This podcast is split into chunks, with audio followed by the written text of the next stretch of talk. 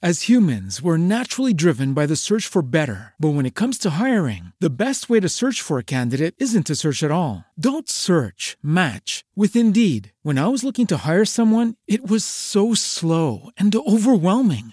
I wish I had used Indeed. If you need to hire, you need Indeed. Indeed is your matching and hiring platform with over 350 million global monthly visitors, according to Indeed data, and a matching engine that helps you find quality candidates fast. Ditch the busy work. Use Indeed for scheduling, screening, and messaging so you can connect with candidates faster. And Indeed doesn't just help you hire faster. 93% of employers agree Indeed delivers the highest quality matches compared to other job sites, according to a recent Indeed survey. And listeners of this show will get a $75 sponsored job credit to get your jobs more visibility at Indeed.com slash podcast. That's Indeed.com slash podcast. Terms and conditions apply.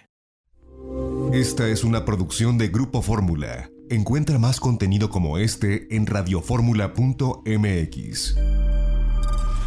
Las opiniones y promociones vertidas en este programa son responsabilidad de quien las dice. Llegó la hora de aprender con Janet Arceo y la mujer actual. No dudes jamás de lo que eres capaz. Gua, gua, gua, gua, gua. y Siempre, se puede. El poder está en la mente. Si quieres, tú puedes conquistar el continente. Siempre, se puede. El poder está en la mente. Si quieres, tú puedes conquistar el continente. Con fuerza de voluntad, propósitos se alcanzan. Si no dudas, los pasos darás cada vez con más confianza. Habrán obstáculos que aparecerán en el trayecto. Siendo inteligente, superarás. Con creces harás lo correcto. Sigue, sigue. Solo enfócate. en Está buena la canción, muy buena. Equipo de producción, buenos días. Muchas gracias. Lalo está en la operación técnica, Ivette, Alejandro y Mike en la producción y todos aquí con el mejor de los ánimos en este arranque laboralmente hablando de la semana, deseando que sea una, de verdad, una semana inolvidable por los logros que vamos teniendo y yo creo que más, más que todos, que, que, podamos continuar en paz en ese trabajo que debemos hacer todos y cada uno de nosotros. Por cierto, estaba viendo que hoy es el Día Internacional de la Convivencia en Paz. Oye, qué interesante está esto. La Asamblea General de Organizaciones, no, más bien la Asamblea General de la Organización de las Naciones Unidas, ahora sí, reconoce la necesidad de eliminar todas las formas de discriminación e intolerancia para una convivencia pacífica mundial. Y bueno, pues el 16 de mayo es el Día Internacional de la Convivencia en Paz. La convivencia, qué complicado, Eduardo Calixto. Eso tiene que ver con los otros, porque a lo mejor uno dice, ay, sí, yo estoy en paz, ajá, pero que no te digan algo o pase alguien a tu lado o en el condominio, en donde vives, ahí en tu comunidad, algo, y mira, brincas a la menor provocación. Pues entonces, si no pensamos bien en lo que vamos a contestar, en, en, en las actitudes que vamos a tomar, pues ¿cuál paz? Uno puede de verdad contagiar paz o desatar la bronca, ¿verdad, Eduardo? Buenos días, ¿cómo estás? Muy buenos días, querida Janet. Muy buenos días a toda la producción y a todas las personas que en este momento nos están escuchando. Yo tengo que decir que el cerebro es una estructura, el cerebro humano es una estructura que nos hace tener la capacidad de tener una relación social muy importante. Así que somos seres humanos sociales. Por más que digamos, no, yo, mira, yo solito este mundo y a mí no me interesa, ¿no? Necesitamos todos de todos y tarde o temprano estamos esta parte. Así que si la convivencia es en paz, es en beneficio hasta de nosotros. Es más, hay que hacerlo por beneficio de nosotros, sonreír, eh, tratar de entender al otro y aunque estemos enojados, la proclividad de, bueno, me voy a poner en el lugar del otro para ver si podemos corregir o al menos tener menos problemas. Está medio eh, complicado allá afuera. Todos lo sabemos. Eh, fíjate, anoche el eclipse, que por cierto, ¿lo viste, Eduardo? Qué bonito Sí, estuvo el espectáculo Sí. celeste. Ay. Y que se vio muy bien en todo el centro, en especial Ciudad de México, nos dimos el lujo de poder verlo, disfrutarlo, convivirlo y por supuesto, una magia, ¿no? Que nos toca verla. Sí, todas las fases de la luna representadas con toda calma, con detenimiento. Llegó un momento en que la luna se puso roja, roja, roja, impresionante. eh, y después ya el regreso, ¿no? Primero, eh, Sí. cómo se fue ocultando de abajo hacia arriba y luego de arriba hacia abajo. Bueno, es, es en verdad algo bellísimo. Bueno, pues entre eso, tenemos una conjunción de cinco planetas. Fíjate, cosa que no es ¿Qué muy tal? común. Eh, ¿Qué eh, hay, hay, hay muchas cosas que por ahí vamos sintiendo. A veces yo no sé si te sientes pesado, el enorme calor, la, la fuerza del calor que hemos sentido en los- las últimas semanas. Todo eso, si no estamos muy conscientes, Eduardo, de que sí puede afectarte si no tienes tiempo para respirar profundo, para ir en busca de tu paz. Te alebrestas a la menor provocación. Por eso empezamos el programa de esa manera y no sabes cuánto te agradezco, Eduardo, que nos compartas eso, que saber que en el cerebro está absolutamente todo, Eduardo. Así que hay que Pues, cuidar. Sí, querida Yanedi, y entender que se vale a veces enojar, se vale estar triste, pero que no nos, no nos abrace todo el día, que tenemos derecho de enojarnos. Fíjate, te quiero decir esto con mucho cariño, ¿eh, Yanedi, y a todos. O sea, oiga, sí sabe que no somos monedita de oro, ¿verdad? Sabe que, que hay personas a las que les caemos mal, ¿no? Yo, yo tengo un amigo Eduardo que, que está por allá por fórmula y, y que le caigo mal y entonces me dice, oiga, bueno, tengo que decirle que, oiga, hasta eso hay que disfrutar. ¿Qué dijo doctor? Hay que disfrutar que hay personas a las que les caemos bien y a las que no les caemos bien. Ese es un punto y es esencial para poder llevarnos mejor. No lo digo peyorativamente, no le vamos a caer bien a todos, pero en lo que podamos sobrevivamos entendiendo que el otro también tiene su versión y tiene su, su imagen. A mí, Janet, me han dicho varias veces, oiga, usted me caía muy mal. Y, y mi respuesta es, eh, suelo generar ese tipo de antipatías, pero mire, ya con el tiempo a lo mejor podemos cambiar eso. Eso, querido. Conózcame, conózcame Sí. tantito, por favor. Oye, Eduardo, es que, mira, hay personas que están como muy autocontroladas, que dice uno, ¿cómo le hace? Le acaban de hacer algo muy fuerte, acaba de vivir, yo por menos ya hubiera brincado y eh, ya hubiera armado ahí una situación grande, hubiera gritado. A ver, esas personas autocontroladas no me parecen tan naturales, ¿sabes, Eduardo? Me parece como que, como que son máquinas, como que ya no corre sangre por sus venas. También, esa es una exageración. El, el autocontrol también está, que está muy de moda en este tiempo, ¿no? No, inhala y exhala y deja que pase todo. y- y está, está sobredimensionado, no sé si tú estás de acuerdo conmigo, que a veces le dicen, no, a ver, autocontrólate, este, genérate, eh, que no sientas lo que estás sintiendo, pero ¿por qué no? ¿Y por qué tendría yo que ser así? Y entonces el día de hoy, querida Anet, quiero para inicio de semana compartir un artículo publicado apenas este 10 de mayo del 2022. Un artículo maravilloso en, la, en una de las revistas, de verdad, muy importantes, que es Social Psychological and Personality Science. Es una de las revistas que para que se publique ahí es un estudio muy fuerte y de un grupo muy importante que es el de Samantha Lapka, que nos dice claramente, palabras más, palabras menos, la traducción del, título del artículo es determinado pero deshumanizado. Las personas con mayor autocontrol son vistas como más robóticas.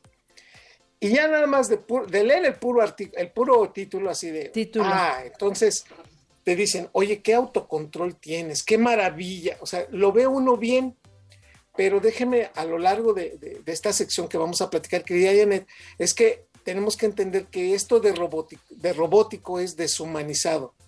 Es decir, que hoy uno piensa que está bien, pero tengo que decirles que no, que la gran mayoría de las personas que nos ven robotizados ya no se van a acercar a nosotros, no nos van a no nos van a confiar algunas cosas y nos sienten como ajenos a ellos. Así que mucho cuidado porque a lo mejor usted en la familia, en la oficina, en el trabajo, se puede usted comportar así y decir, bueno, pues así me gusta hacer.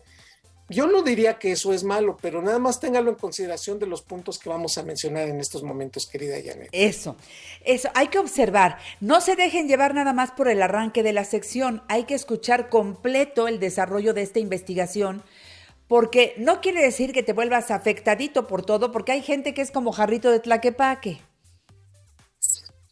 Exacto. Y fíjate cómo, cómo este artículo nos dice que el deseo, o sea, el gusto, la emoción, la sonrisa, el abrazo, es una parte de nuestra naturaleza humana. Y ser vulnerable, o sea, tener deseos, que te vean llorar, que te vean reír, es una parte esencial que nos diferencia muchísimo de las máquinas. O sea, si algo, algo, una computadora no tiene, es que diga, ouch, o que te diga, me lastimaste. O sea, querido usuario, esa tecla que acabas de apretar me duele, ¿no? Eso nunca lo vamos a ver.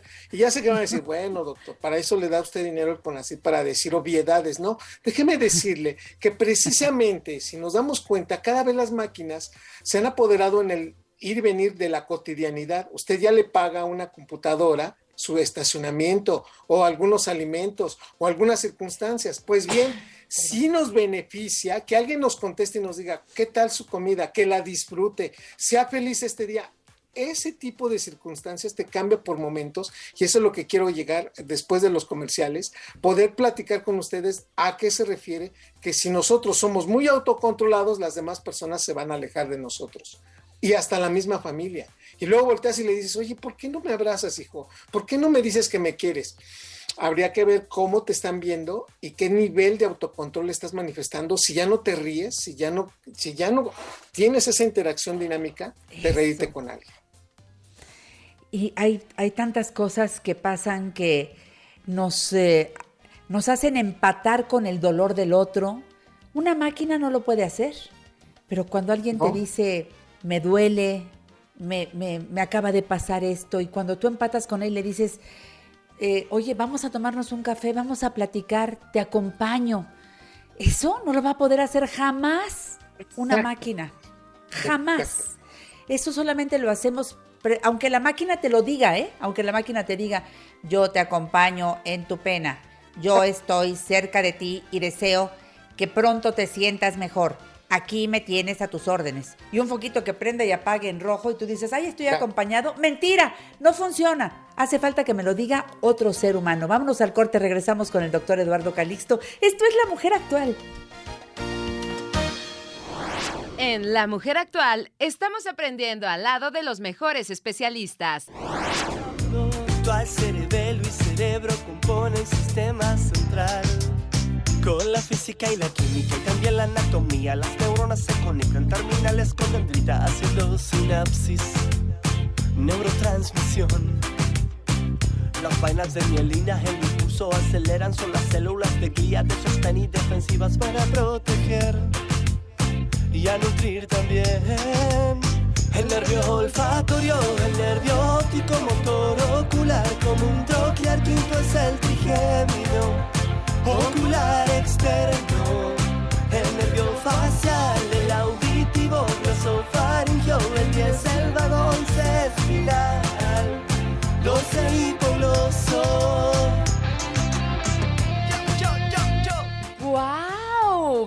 Bueno, bueno, ¿de dónde sacan esta música? Equipazo de producción, bravo. y Beth, ¿qué hiciste? ¿A dónde te fuiste a meter para traer este tema? Eduardo Calixto, ¿qué opinas? Estoy feliz, todos los nervios craneales en una canción, ¿no? Esto en anatomía es fantástico. Gracias. Buenísimo, buenísimo. ¿Qué, tal mi equipo de producción? Está todo lo que da. Gracias, Ivette. Gracias. Nos sorprendiste. Bueno, pues resulta que el doctor Eduardo Calixto, que ustedes conocen muy bien, magnífico médico cirujano con doctorado en neurociencias, con postdoctorado en fisiología cerebral, siempre cada 15 días está aquí en el programa por radio. De repente se deja ir al programa de televisión de los domingos también y me alegra mucho. Hoy nos está hablando de qué pasa con esas personas que ahora han logrado ese alto grado de autocontrol? Y entonces parece como que, ay, esta persona llama la atención porque ya no se enoja tanto como se enojaba tan antes, ya no azota las puertas como las azotaba antes, como que ha ido, oye, ¿con quién va? ¿Quién le ha dado todas estas recetas para tener ese autocontrol? Nada más que la noto como que ya no es tan humano, ya se siente como robotizado, ya no es, ya no lo siento tan mi amigo como antes, cuando vivía conmigo experiencias que yo le platicaba. Eduardo, esto es real, así que aguas con el autocontrol. ¿Qué nos dices con esta investigación del cerebro? Y tengo que decirles, miren, el, el, asunto es muy simple porque uno se queda pensando, bueno, mire doctor, yo no puedo hablar de determinismos porque pues a mí no me importa lo que piensen los demás de mí, ¿verdad? Y yo le diría, bueno, tenga usted en consideración que nosotros nos metemos en una sociedad en donde sí tenemos que convivir y dependemos unos de otros. Primer punto, tenemos que decir que las personas con un autocontrol, o sea, que dicen yo no voy a responder, no me importa, y aunque se estén enojando, digan, bueno, aquí este tipo de circunstancias, ¿sí? Muestran que las personas con un autocontrol, ¿sí? Que tienen un control de sus deseos, de sus emociones. Lo primero que uno determina en el, en el proceso externo de estas personas es que lo vemos que carecen de vulnerabilidad humana. No se van a reír, no van a disfrutar, no van a realizar un contexto de apego social y por lo tanto no son dignas de confianza. Hay una paradoja increíble, porque tú dices, bueno, él, él, se, puede, él se puede contener para que diga cualquier cosa, pero precisamente por eso, son personas a las cuales no las vamos a considerar ¿sí? En esta condición. Uno. Dos, se proponen que estas personas que tienen un autocontrol son deshumanizadas, son más robotizadas y por lo tanto son potencialmente negativas. Escuchen mucho este, este de nuevo. Estamos leyendo un artículo del el grupo de LAPCA publicado apenas hace siete días. Fíjense nada más lo que están diciendo. Son potencialmente negativas porque son capaces de decirte, ah, ¿sabe qué? Usted eh, tiene que irse de la empresa, la estamos corriendo por esto, esto y esto, y no le vamos a dar ninguna indemnización. Mm. Imagínate nada más que una persona no tenga la sensibilidad de tener esa empatía o decirte, usted tiene cáncer y le quedan seis meses de vida. Digo, hoy cada vez los médicos estamos tendiendo más a la sensibilización de no decir eso, aunque, aunque lo veamos de términos generales muy común, pero cada uno de nosotros entendemos que, tenemos que ser sensibles, empáticos con la persona con la que estamos. Por lo tanto, estamos hablando de que son potencialmente negativas porque sus frenos sociales hacen que por momentos nos sentamos rechazados por ellos, nos van a decir cosas que por momentos no son gratas y no van a sentir empatía por muchos de los elementos que nosotros hacemos. Este estudio es el resumen de seis estudios alrededor del mundo en donde se estudiaron a más de dos mil personas. Y entonces, aquellos que son y que expresan autocontrol, sí, por ejemplo, aquellos que dicen, ay, a mí no me afecta eso, ay, ¿de qué me hablas? Los que no se ríen, los que dicen, ay, eso no es nada, o sea, llora cuando yo me muera, o sea, e-, esas circunstancias que desaprueban totalmente tu emoción se encuentra claramente que esta deshumanización se relaciona con un menor interés de que las personas pasen tiempo con estos, con estos individuos. Quiere decir que el primer factor que impacta es que estas personas se van quedando solas.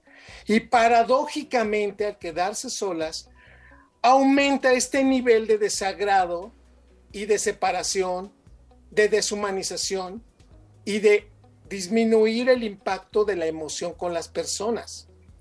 Esto quiere decir claramente entonces que decimos, mira, ¿para qué vamos con la tía, no sé, con la tía Rosy? Que siempre que vamos y le platicamos, parece que salimos pues diciendo, mejor no hubiéramos venido, ¿no? A ella no le interesa nada. O sea, le, comentamos algo y se nos queda viendo así, ¿y eso? ¿Y eso para qué?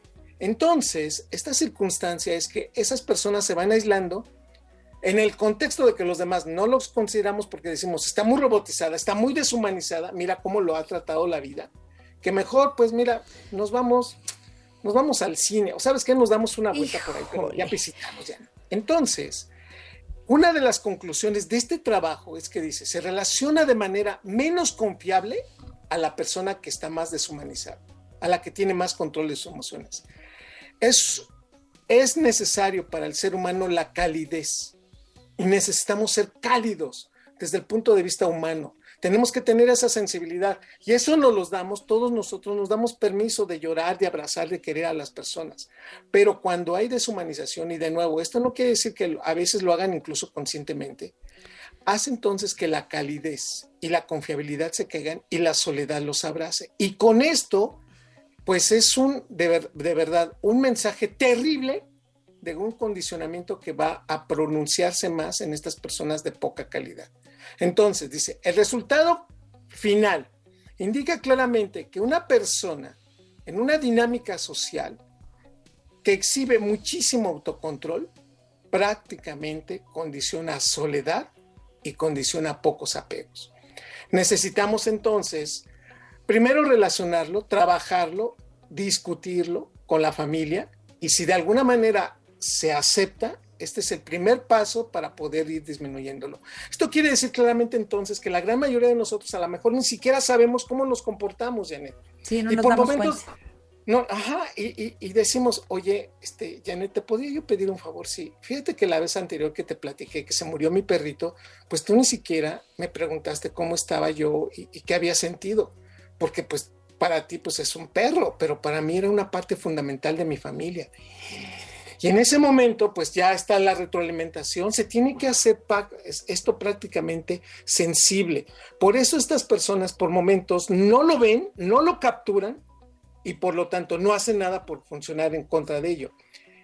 Dice este artículo que prácticamente solamente el 70% de la población, con tan solo acep- leer, entenderse, verse a un espejo, o sea, un espejo social, lo va a reconocer. Quiere decir que la gran mayoría de nosotros tenemos esperanza, Janet. Que algunas veces por, por momentos no sabemos ni por dónde o qué estamos haciendo, pero la gran mayoría de nosotros creo que sí podemos modificar esto. Al menos ser más conscientes y voltear y decir, me duele tu dolor, estoy contigo. A lo mejor no entiendo la magnitud, a lo mejor no entiendo por qué te enojas tanto, pero sabes que no te voy a decir que no te enojes, ni te voy a decir que no llores, ni te voy a decir que eso, eso no es nada, no, ni sin ningunear y sin, sin anteponer otra cosa, decirte, estoy aquí y, y estamos disfrutándolo. Y así como tú me dijiste alguna vez, gracias, hoy te digo, cuenta conmigo. Esta circunstancia hace que el cerebro automáticamente, al liberar oxitocina, seamos más empáticos. Y ese es el mensaje, queridos amigos, de la mujer actual. La gran mayoría de nosotros pasamos a veces por tantos problemas y creemos que al haberlos resuelto, ya, ya con eso ya, ya no me va a afectar en el futuro. Y no, hay quienes vienen atrás y necesitan esa empatía para decir, te voy a ayudar, hijo. Tal vez yo habría resuelto de otra manera, pero es mi experiencia la que me hace decirte eso. No estoy robotizado ni deshumanizado. Simplemente por momentos, y es por momentos que a lo mejor siento que no tendrías que preocuparte tanto, pero hay que decirlo y hay que dejarse querer, pero también hay que dar más cariño en magnitud que este artículo dice, seamos menos deshumanizados y por supuesto, entendamos más las emociones de los demás. Yo creo que algún día vas a, vas a tener que platicarnos aquí de la otra parte, porque hoy estamos hablando de, los, de las personas que están eh, con ese autocontrol exagerado, porque aquí es una exageración. Pero también de aquellas personas que son tan vulnerables que se duelen de todo y entonces también sufren todo el tiempo.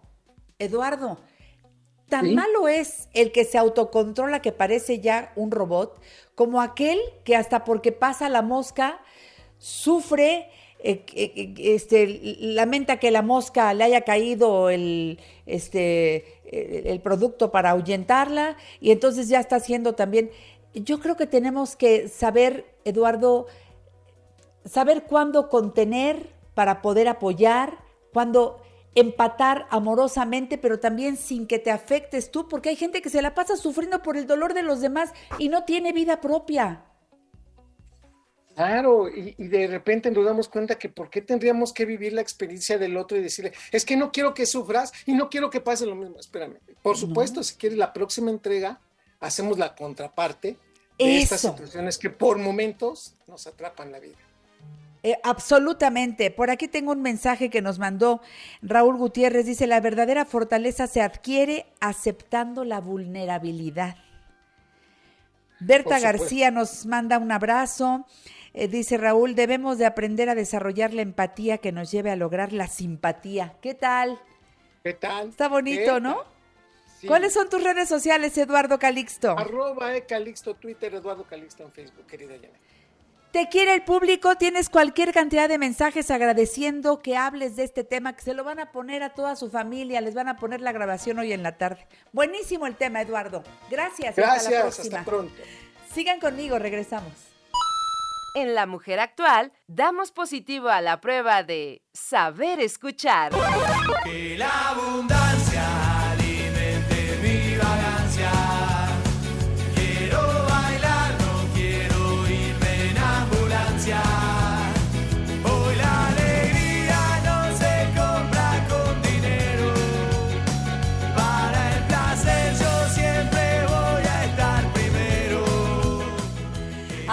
Abundancia, hablando de, de todo lo que podemos hacer con el poquito dinero que ganemos o con lo que, bueno, con lo muchito que gastemos, porque eh, la abundancia no se da si no somos inteligentes para usar ese ese presupuesto que, que a veces ni, ni, ni- ni lo tenemos claro. Eh, esa es la realidad. Por eso la sección de mi querido amigo, y vaya que cada semana llega aquí Yanko Abundis para hacernos entender que no es más rico el que gana más, sino el que sabe usar el dinero. Bienvenido al programa, Yanko. ¿Cómo estás? Muy buenos días. ¿Qué tal, mi querida? Buenos días, ¿cómo te va? Bien, contenta de escucharte. ¿Dónde andas? Que oigo mucho ruido. Sí, es que ando en la calle, pero ahorita ya voy a entrar a un lugar donde se acaba el ruido. Una disculpa.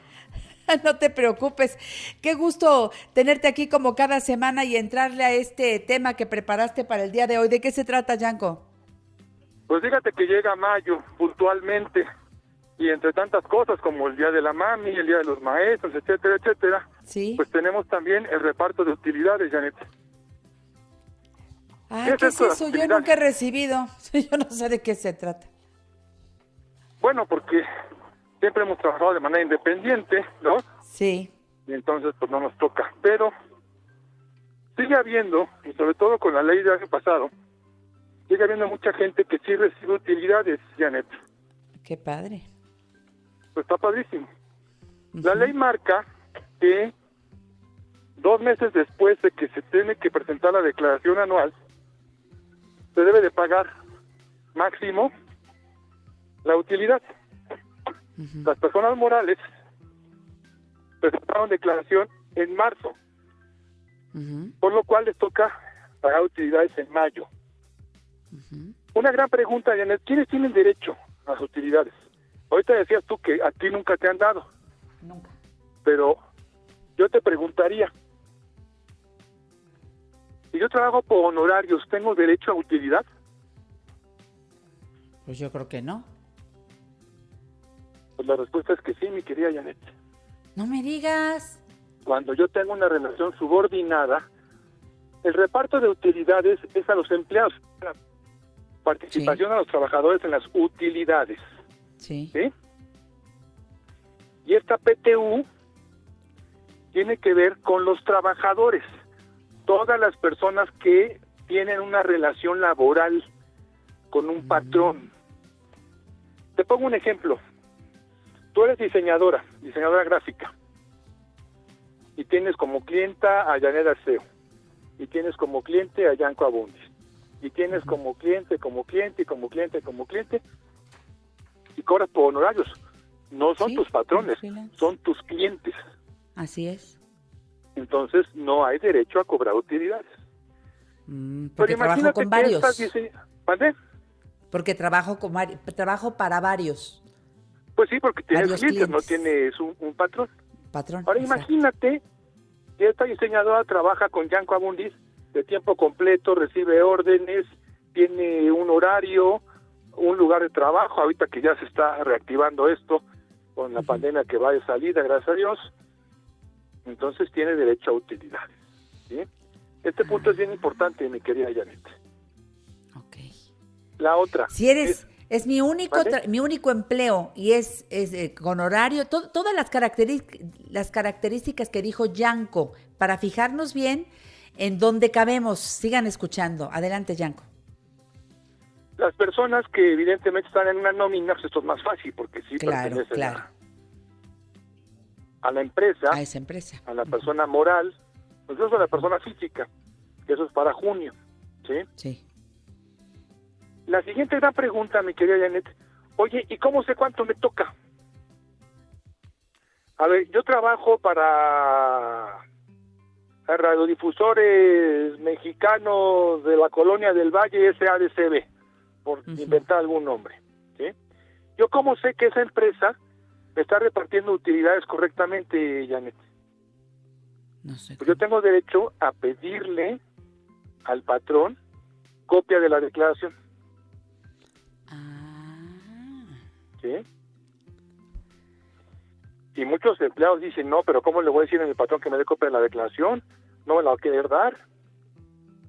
Pues te la tienen que dar. Debe de haber un comité de representantes de los trabajadores que le pidan al patrón dicha declaración para saber si su utilidad fue de 10 pesos o de 20 o de 50 o de 100. ¿Sí? A veces una empresa está dividida en varias empresas, tiene varios nombres. Debe ser de la que me paga, ¿no? Debe ser de la que te paga y dijiste algo muy valioso, porque con la ley que entró en vigor el año pasado, lo que se pretende es tratar de evitar la simulación, mi querida Janet. Porque fíjate, yo genero utilidades en la empresa A, pero a los empleados los tengo en la empresa B es trampa, porque la empresa B no genera utilidades, entonces no les doy nada, nada más tengo a un empleado que es el director general y el director general por ley no tiene derecho a recibir participación de utilidades, ¿no? Pero pues yo no le voy a decir a mi jefe que están haciendo lo mal o cómo, o cómo es eso. Mira, justo mencionaba yo esto de que tienes derecho a pedir la declaración, tienes derecho a quejarte, pero sabemos todos perfectamente bien cómo funciona. Si yo lo hago de manera personal, Janet, me van a correr. Pues sí. Es altamente probable. Por conflictivo, por bla, bla, bla, bla, bla. Entonces, no necesitas pelearte, mi querida Janet. Acude a la Profedet. ¿Profedet? ¿Qué, es, ¿Qué es la Profedet? Procuraduría para la Defensa de los Trabajadores. Ah. Trabajas, yo, yo tengo relación con la Profede desde, desde que empecé en los medios de comunicación en 2004, hace muchos años, ¿sí? y, la verdad es que no porque sea esta administración o porque fue la pasada o la antepasada o la ante, ante, ante antepasada. Desde que yo los conozco, trabajan muy bien, ¿sí? Y defienden en realidad a los trabajadores. Entonces, no se peleen con el patrón, no no hagan borullo porque los pueden correr. Pues sí.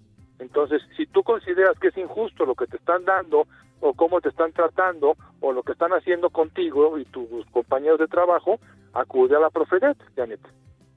Ya. Y ellos ya harán los trámites en nombre mío. Sin tu nombre, para que no se involucre. Ah, ok. Ajá, qué interesante. Eso yo creo que es un recurso que mucha gente no utiliza porque no sabía. Porque no conoce, mi querida Janet. Pues Por eso lo importantísimo es que sepamos nosotros todo esto y que conozcamos perfectamente bien. El 10% de la utilidad que generó la empresa se debe de distribuir entre todos los trabajadores. El 10%. Eso es la PTU. Bien. Y este y se y se entrega el mes que entra, dices, o en este mes, en mayo. No, se entrega en mayo. En Dos meses después de la declaración anual que fue en marzo. ¿Sí? Eso es. Lo pueden entregar el 31 de marzo, de, mayo, perdón. De mayo. Porque la obligatoriedad es 31 de marzo, entonces tienen dos meses. Y si tu patrón es persona física, entonces las utilidades te las puede dar en junio, porque la persona física presentó declaración en abril, entonces son dos meses después. Eso es. Pues por poquito que sea, oye, lo que caiga al cantarito, bienvenido. Mi querida Janet, yo nada más te digo una cosa, por favor, prioridad. lo poquito, regular o mucho que te den, prioridad, liquida deudas de consumo. Esa, es la, otra. Claro, porque no contabas con ese dinero. Ese dinero va a llegar de manera muy especial, casi en el primer semestre del año, casi, casi. Entonces, hay que darle un uso correcto. Ese poquito que llegue, arma tus prioridades y lo primero que dice Yanko es ir saliendo de deudas. Exactamente, porque pues no te vayas a comprar otra pantalla, mi querida. Ya, ya, ya tienes ocho pantallas, no la mueles, no tienes ni dónde ponerlas, caray. Es cierto, ¿no? Uno se engolosina con cualquier cosa y todas nos las merecemos. Pero primero, primero lo primero, y lo primero siempre has dicho es salir de deudas. Yanko, eso te da tranquilidad. Totalmente, te da tranquilidad. Y si tú quieres saber si una persona es rica, es muy sencillo, mi querida Janet. Si no tiene deudas fuera de control, es una persona rica. Ahí está. Ahora, también hablando de deudas, hay que darle prioridad a las que más caro te cuestan, las que te cobran más intereses. Sí, totalmente. Por eso hablábamos de las deudas de consumo, que normalmente son las más costosas. Las más costosas. La pantalla que compraste, el celular que compraste, la plancha que compraste, con esos paguitos semanales, liquida eso. ¿sí? la tarjeta de crédito, el préstamo de nómina, el préstamo personal, liquida eso. ¿sí? O cuando menos, si no te alcanza porque no es tan alta la utilidad, pues entonces darle un abono fuerte, ¿sí? Claro. Tengamos tranquilidad, pues tengamos tranquilidad, recordemos, seguimos con inflación cercana al 8%, Janet.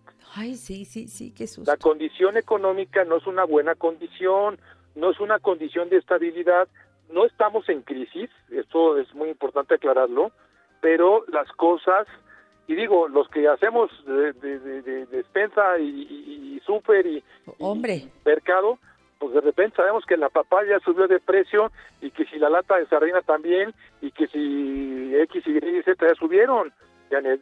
Entonces, no hagamos locuras, mi querida Janet. Así es, cuidemos ahora más que nunca el dinero, cuidémoslo. Nadie lo maneja más que tú, nadie lo gana más que tú. Sigan a Yanko Abundis, es lo mejor. Gracias y hasta la próxima, Yanko. Conéctate y opina. Facebook, Janet Arceo y la mujer actual, figura pública. Twitter, arroba la mujer actual. Instagram, Janet Arceo y la mujer actual.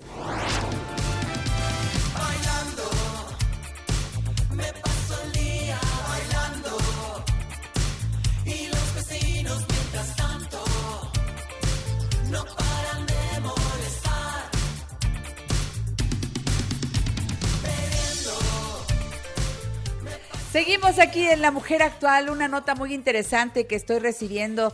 Gracias, Mike. Dice, hace algunos días en Pachuca Hidalgo, una mujer de 57 años que en vida decidió donar sus órganos y tejidos, falleció de un infarto cerebral. El Instituto Mexicano del Seguro Social informó que esta donación beneficiará a más de 100 personas. Escuchen eso. En México, más de 22 mil pacientes están a la espera de un trasplante dentro del programa institucional de donación y trasplante de órganos, tejidos y células que busca beneficiar al mayor número de enfermos. De acuerdo con la Secretaría de Salud, en México, 7 de cada 10 personas están a favor, que debo decir, estamos a favor de la donación de órganos, una tasa nacional de 3.7 millones de donantes en el país.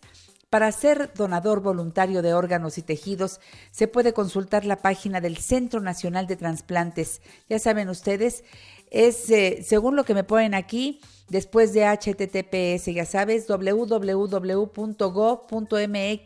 diagonal Senatra.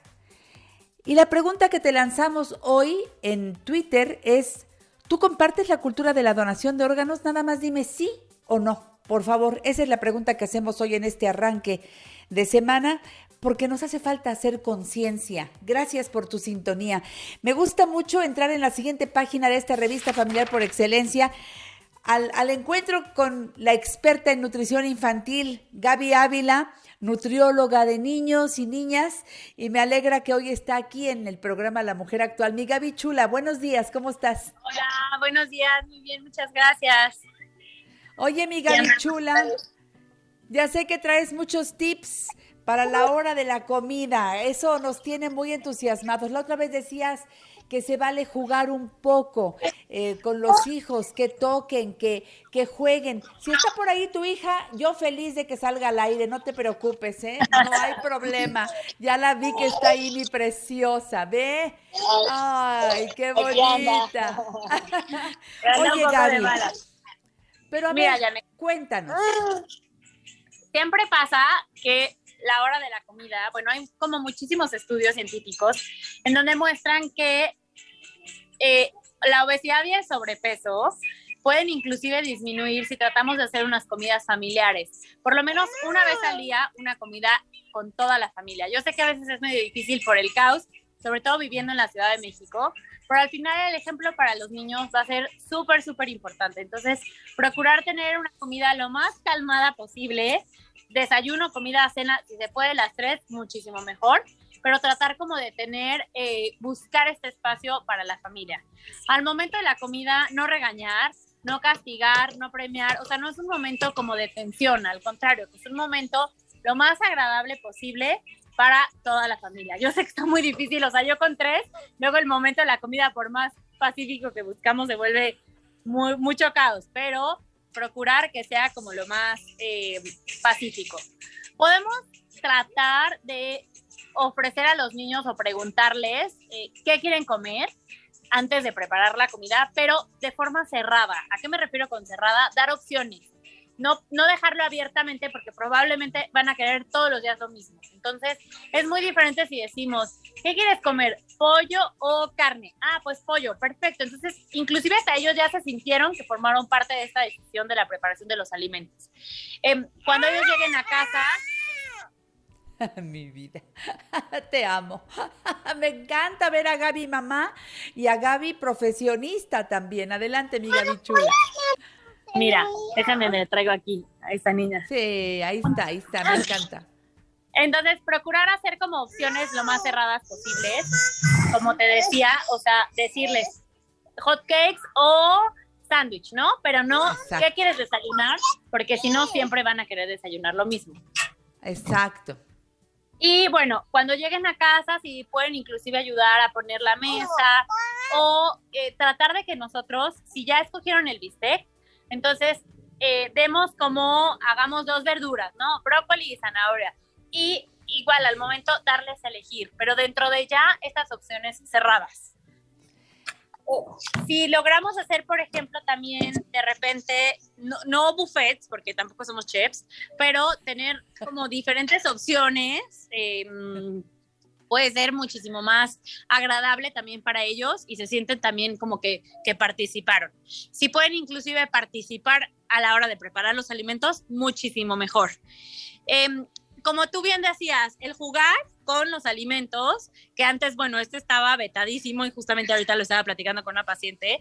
Ahorita al contrario, el jugar con los alimentos y el interactuar con ellos les ayuda mucho a los niños. Podemos hacer, por ejemplo, un juego de eh, el semáforo de los pimientos, ¿no? Entonces ponemos pimiento rojo, pimiento amarillo y pimiento verde. Entonces, mientras tu hermano está comiendo el pimiento verde, todos podemos comer, pero si agarra el rojo, paramos. O sea, como si me explico qué tipo de actividades podemos ir haciendo. Entonces, así los niños como que se divierten. Tampoco se trata de forzarlos a comer más. Sea, en el momento que veamos que ya no quieren comer, tenemos que respetar esta decisión. Pero ojo, eh, porque luego también, o sea, tengo hijos y también de repente me pasa que agarran tres pedazos, no, ya no quiero comer y a los cinco minutos me están volviendo a pedir. Entonces, nada más tratar de tener horarios muy definidos y, ok, ¿estás seguro? ¿Ya, ya escuchaste a tu pancita? ¿Ya estás satisfecho? Sí, mamá, ok. Pero si a los cinco minutos piden nada más recordarles que ellos ya estaban satisfechos y que la siguiente comida va a ser en el siguiente horario, ¿no? Entonces, eh, procurar como tener muy bien estas reglas, porque si no van a andar picando, y era lo que yo te decía, y siempre lo hemos platicado. Niños que andan picando todo el día van a ser niños que no van a tener hábitos adecuados. Eh, también por cuestiones de glucosa y de insulina no es muy bueno porque le estamos dando azúcar a nuestro cuerpo, de repente produce insulina, luego nos vuelve a dar hambre y entonces, o sea, también es importante como que mantener Ah, te descontrolas metabólicamente y esto a la larga puede influir en diabetes, obesidad y enfermedades metabólicas en un futuro. Entonces también por eso es importante, muy importante, los horarios. Em, como te decía, bueno, tratar de comer en familia lo más que se pueda. Muchas mamás, y esto tú también y yo ya lo hemos platicado, me dicen, es que mi hijo no come brócoli, bueno, o no come nada, pero tú comes eso, no, no me gusta. Entonces, no obligar a los niños a comer algo que a nosotros no nos gusta, más bien nosotros también tratar de incluir la mayor variedad de nutrientes y pues ni modo, esforzarnos a probar también los alimentos.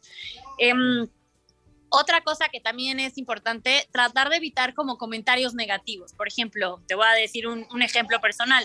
Si por algo hice un pollo y le faltó sabor porque tenía prisa y nada más lo hace y mi esposo llega y dice, híjole, te quedó medio desabrido. O sea, es muy probable que mis hijas van a decir, no, mamá, ya no me gustó el pollo. Entonces, también tratar de evitar esos comentarios, al contrario, como que eh, decir, ay, qué riquísimo está el pollo. Y a los niños por imitación, hay una cosa que se llama neurón espejo, entonces simplemente por imitación van a decir, ay, sí, está muy rico. Pero también me pasa con mis dos hijas, y la mayor dice, no me gustó, la menor también. Entonces, como que eh, de tratar de, eh, sobre todo los papás, de evitar estos comentarios negativos hacia la comida. De acuerdo. Y, bueno, también como yo te decía, o sea, que el, postre no se vuelva como el premio, porque muchas veces lo manejamos así, vivimos en una sociedad que lo dulce es lo divertido, es lo bueno, entonces las verduras pues, se vuelven las aburridas cuando decimos no puedes comer, termínate tu plato y ya después sigue el postre, puede pasar dos cosas. Una, que el niño se llene de más y lo que queremos es que ellos aprendan a decidir en qué momento ya están satisfechos. Esto se conoce como alimentación intuitiva y es de verdad, los niños nacen con esto, los bebés de lactancia materna saben en qué momento frenar, no los forzamos y así en realidad debería de ser toda la alimentación, o sea, dejarlos en el momento en el que ya están satisfechos para evitar comedores compulsivos, evitar obesidad, evitar las famosas dietas de adultos todo el tiempo, porque no tienes este balance o este punto de equilibrio que desde chiquitos podemos lograr que lo, que lo hagan. Entonces, tratar de respetar estas señales y enseñarles a respetar estas señales de hambre y saciedad. Como te decía, si decimos el postre hasta el final, pues es probable que coman de más y lleguen al postre, inclusive hasta se lo acaben, pero ya estaban satisfechos desde antes. Entonces, yo lo que hago muchas veces es preparo como postres un poquito más saludables y los pongo en la mesa desde el momento en el que todos estamos comiendo. Y es muy chistoso porque agarran dos mordidas de su dona pero bueno, yo les hice una dona de harina de avena, con chocolate amargo, este, y así yo, yo ya sé que si por algo solo se comen la dona, por lo menos están obteniendo muchos nutrientes, pero, pero generalmente ya pican dos pedacitos de su dona y se comen el resto de la comida, ya no lo, lo tuvieron como, como la dona es lo bueno, ¿sí me expliqué? Ándale, es que ahí estás quitando un peso muy grande que las mamás decimos, sabes que nada más quiere lo dulce. No, no, tienes que procurar que ese momento dulce tenga también nutrientes y que no, que no, que no satanicemos las cosas, porque eso provoca reacciones como las que tú mencionaste ahora, Gaby. Buenísimo. Ahí está la clave. Es que ves cuántas cosas desconocemos. Bueno, tú porque sabes y nos puedes orientar. Eh, ver, ver la comida más natural, para que al verla nosotros natural y sabrosa sea apetecible para los hijos. Claro, 100%. Entonces, tengo que ser mucho más amplia en mi criterio de, de, comer brócolis. Yo decía, decía que no me gustaban, pero ahora me gustan y los como. Y ven mis hijos que yo los como, ellos también van a tener el antojo de comerlos.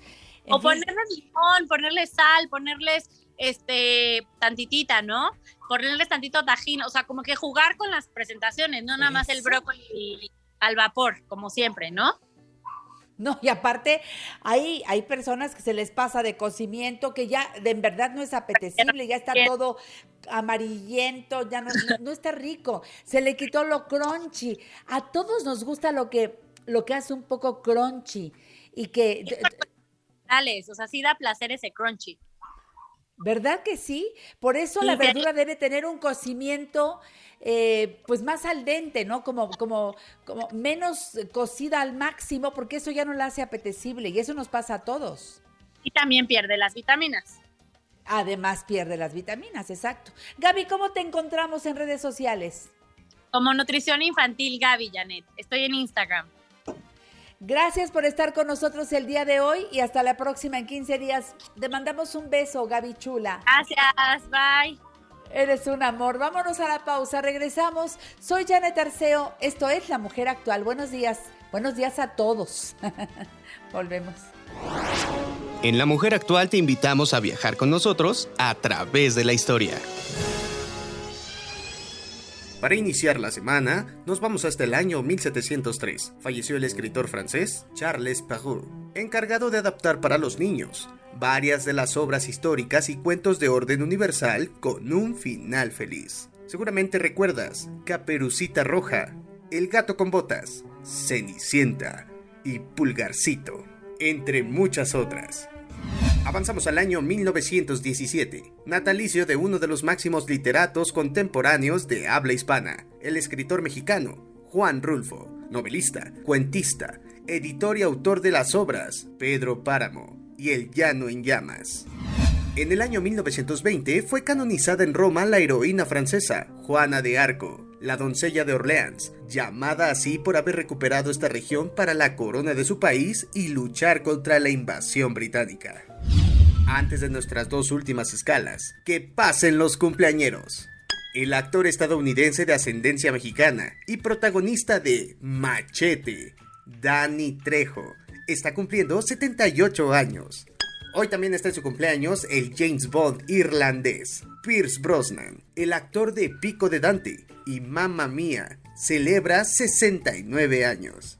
La cantautora italiana, Laura Pausini, festeja su cumpleaños número 48. ¿Sabías que a lo largo de su carrera se ha distinguido por cantar sus éxitos en varios idiomas? Además del italiano, la intérprete lo hace en español, portugués, inglés, francés y latín. Además, hoy cumpleaños la actriz de Diabólica Tentación y Transformers, Megan Fox. Ella está cumpliendo 36 años. A todos ellos y a los que estén celebrando algo, muchas felicidades. Para el cierre de nuestro viaje recordaremos al director, escritor y productor estadounidense Jim Henson, el creador de la exitosa serie de televisión Los Muppets. Falleció un día como hoy pero de 1990 y en el año 2020 dejó este mundo una de las figuras más grandes de la época de oro del cine nacional, la primera actriz mexicana, Pilar Pellicer. Regresamos al 2022 con Janet Arceo y la mujer actual.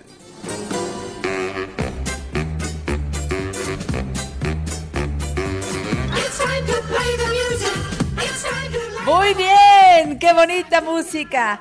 Me quedé, Alex, gracias por, por traernos hoy las efemérides. Me quedé con Pierce Brendan Brosnan. Qué tipazo, qué guapo. Siempre he creído que es mi novio.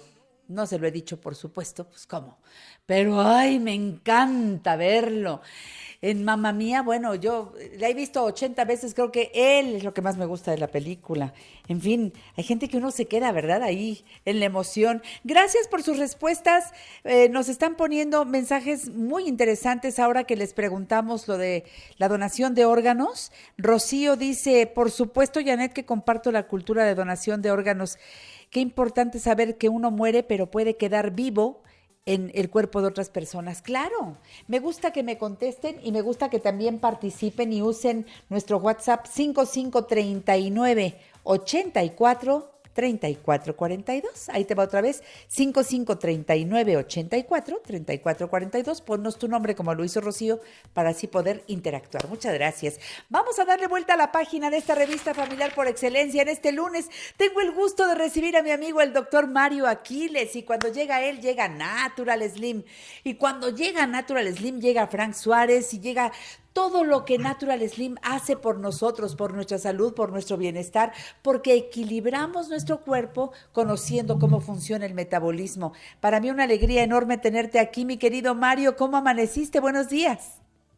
Muy bien, afortunadamente, y sabiendo que venía mi lunes de radio. Feliz de esto. bueno, seguramente estás enterado de que mañana es el Día Mundial de la Hipertensión Arterial, esta que le llaman el asesino silencioso, en fin, tienes mucho que decir al respecto y yo te voy a escuchar con atención.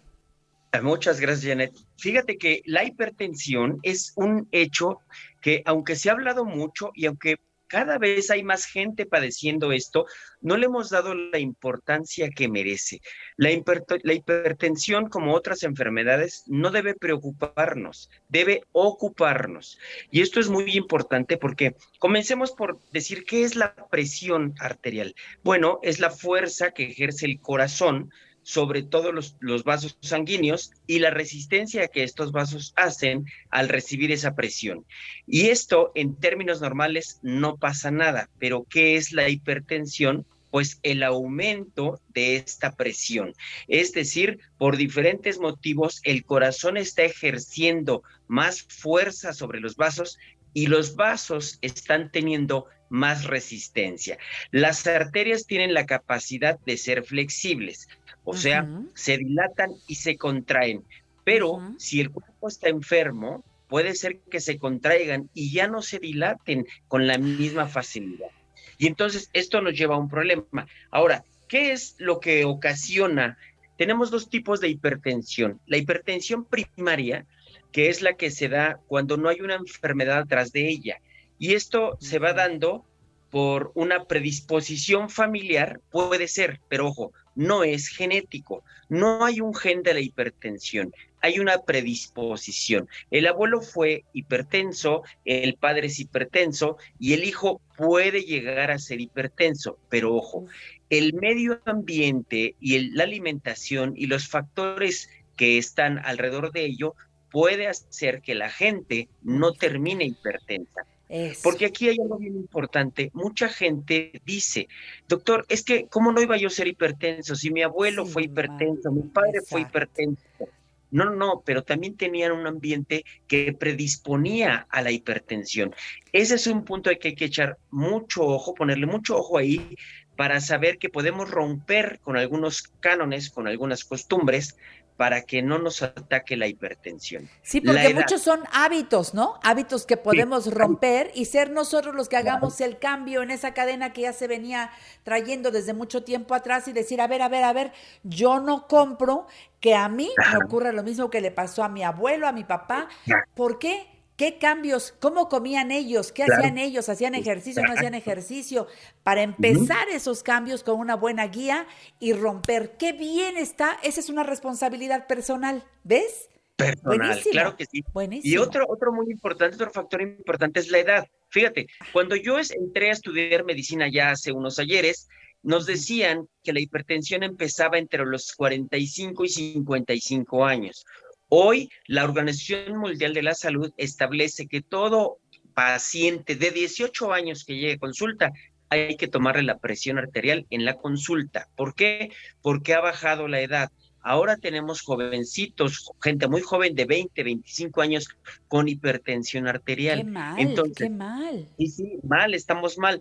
Y ahora, ¿qué otra cosa puede generarnos esta, estas cuestiones para, para la hipertensión?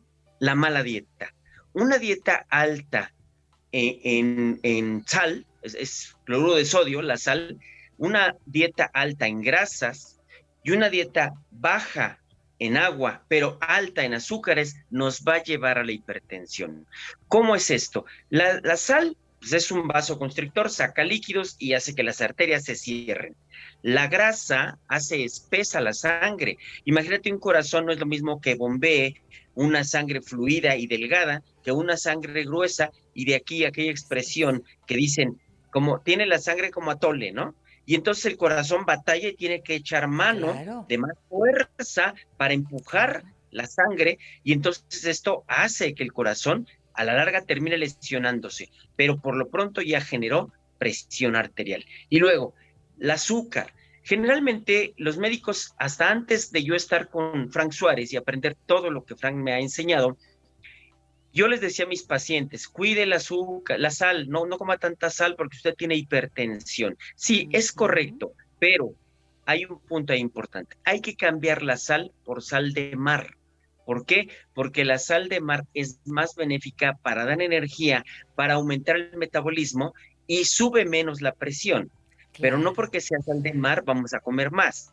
Hay que medir la sal de mar, pero cambiarla de sal de, minas o, la sal yodada que tomábamos antes, a sal de mar. Y luego, el azúcar. ¿Qué pasa con el azúcar? El azúcar, comemos carbohidratos, todas estas harinas, todas estas cuestiones que nos suben las frutas y dulces y demás, y elevan la glucosa en la sangre. Al elevarse la glucosa, se eleva la insulina.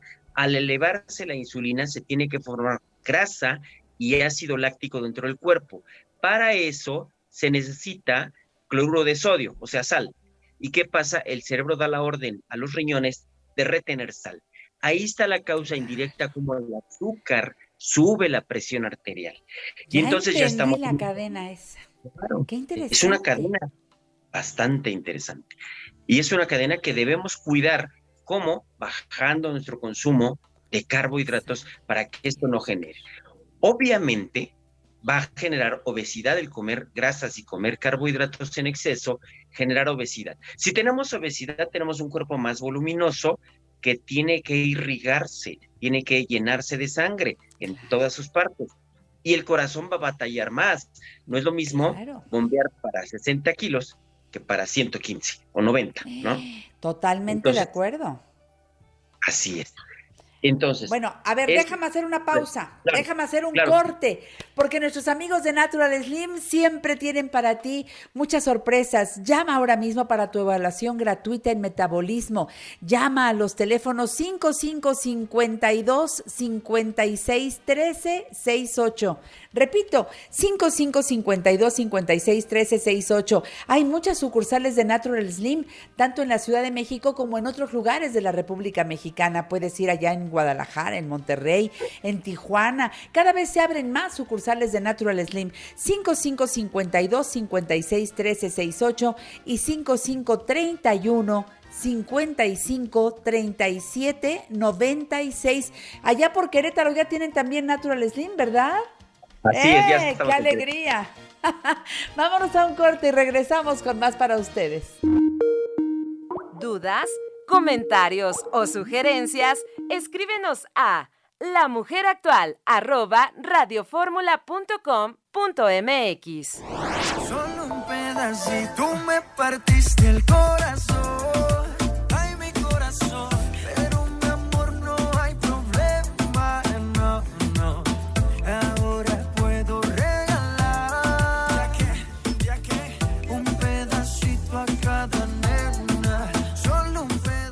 Qué bueno que siguen aquí en La Mujer Actual. Estamos con el doctor Mario Aquiles, médico cirujano especialista en medicina familiar, consultor certificado en metabolismo por Natural Slim. Recuerden los libros de nuestro queridísimo Frank Suárez. Esos hay que tenerlos cerca. Todos son importantes para entender cómo funciona nuestro metabolismo. El primer libro es El Poder del Metabolismo. Luego, Diabetes sin Problemas. Recetas. El Poder del Metabolismo. Metabolismo ultrapoderoso y el derecho a la sexualidad masculina. Libros de Frank Suárez que te invitamos a, tener ahí para, para leerlos, para trabajar cada vez que nos informamos o seguimos el canal de Frank Suárez por los libros, por el canal, por todo lo que Frank Suárez investigó, ahí está vivo para que echemos mano de todo ese conocimiento, de toda esa sabiduría y que nos sintamos mejor. Ya verán cómo cambia nuestro estilo de vida cuando estamos en manos de Natural Slim. Los teléfonos ya se los di, 5552 56 13 68, 5531 55 37 96. Di que eres radio escucha del programa La Mujer Actual y también tenemos un WhatsApp para que tú escribas tu pregunta y te contestan así de rápido en el 5585 48 6943. La página naturalslimmexico.com, en Instagram arroba metabolismo mx, en YouTube metabolismo TV. Recuerda que hay transmisión en vivo todos los miércoles a la una de la tarde por Instagram en arroba metabolismo mx con el doctor Mario Aquiles. Él es médico. Qué importante reunirte con alguien que es médico, que puede escuchar las preguntas y contestarte con la experiencia de alguien que se quemó las pestañas estudiando la carrera de medicina. De verdad, para mí es muy importante que, aparte de que eres médico, cirujano, eh, especialista en medicina familiar, que eres consultor certificado en metabolismo por Natural Slim. Pero primero, el que seas médico a mí me da una gran tranquilidad y lo debo decir aquí al aire. Por otra parte, quiero decirles que los viernes a la una de la tarde en el Poder del Metabolismo, también estamos allí con el doctor Mario Aquiles. Aprovechen ese tiempo sin comerciales y diciendo los temas, aprovechando al máximo el tiempo y haciéndole preguntas al doctor. Así que lo tenemos, repito, viernes una de la tarde, Facebook Live, El Poder del Metabolismo, dale like, dedito pulgar arriba. Y los miércoles una de la tarde en Instagram, arroba metabolismo MX. Dice Raúl Gutiérrez, doctor Mario Aquiles, saludos. Sobre la hipertensión, ¿qué opina de tomar dos vasos de agua al levantarse? Sí, esto es una relación con el hecho de que al tomar el agua al levantarse, genera una dilatación de las arterias leve, nada, nada severo, y hay mucha gente que nos ha reportado un beneficio. Hay otra gente que dice, no, yo no siento ningún cambio, pero no es nada malo, al contrario, es algo bueno. Y aquí abre eh, la pauta para hablar de la hidratación. La hidratación y la hipertensión van de la mano y son muy importantes, pero tenemos que tener una hidratación correcta. Frank Suárez nos lo ha enseñado a lo largo de estos años y dice, es el peso entre 7 lo que me da el número de vasos de 250 mililitros. Yo actualmente, gracias a Frank Suárez y a Natural Slim, peso 70 kilos. 70 entre 7 me da 10 vasos de 250, o sea, 2 litros y medio. Pero dos horas antes de dormir debo suspender el agua o una hora, depende cómo mi cuerpo reaccione. ¿Por qué? Porque si no me voy a levantar a orinar por las noches y esto va a generar un mal sueño, un mal descanso y va a generar hipertensión. ¿Por qué? Porque cuando no descansamos bien, no dormimos bien, se generan hormonas en nuestro cuerpo como cortisol, adrenalina y vasopresina. El cortisol y la adrenalina son hormonas de acción que nos llevan a correr, a defendernos, a pelear, aunque no haya algo así. Y la vasopresina, su nombre lo dice muy claro, vasopresina hace presión sobre los vasos. Y entonces mi presión va a ir subiendo. Por eso, desafortunadamente, el paciente que no le decimos esto detenidamente y con calma en la consulta, pues va de primero tomar un medicamento a luego tomar dos y luego tres y luego cuatro y luego un diurético. Y entonces ya lo tenemos saturado de medicamentos y él puede no llegar a esto. Analizando que debe descansar bien, que debe dormir bien, que debe comer bien y una cosa muy importante, que el estrés genera hipertensión. el estrés, hay que tener mucho cuidado cómo manejamos nuestra vida diaria. Hay cosas que nos estresan que no debieran y la gente ya está con las pulsaciones, van manejando y van súper estresados, ya llegan al trabajo con la presión alta. Pero bueno, hay otro grupo en la hipertensión que se llama hipertensión secundaria y no es menos importante. El tabaquismo, el alcoholismo, el consumo de drogas genera una hipertensión. Y aquí con el consumo de drogas en los jóvenes es muy importante saber que el consumo de ciertas sustancias nocivas puede desencadenar una crisis hipertensiva tan severa que los lleve a la muerte de manera inmediata. Entonces, Ojo con esas cuestiones. No es un asunto de juego, es un asunto que debemos analizar. Ahora, hay enfermedades que nos llevan a, hipertensión. Por ejemplo, la diabetes. Ajá. Ah. una persona con diabetes es proclive a padecer hipertensión arterial. Claro, claro. Claro, la diabetes nos puede llevar, de hecho es muy común que veamos un diabético y que es hipertenso también. Nos lleva por esta cuestión de la secuencia de glucosa elevada, insulina elevada, requerir producir este ácido láctico y grasa y se retiene la sal. Pero también porque un diabético generalmente es un paciente obeso, en la gran mayoría. También hay diabéticos delgados. un diabético hasta flacos. Y hasta muy flacos.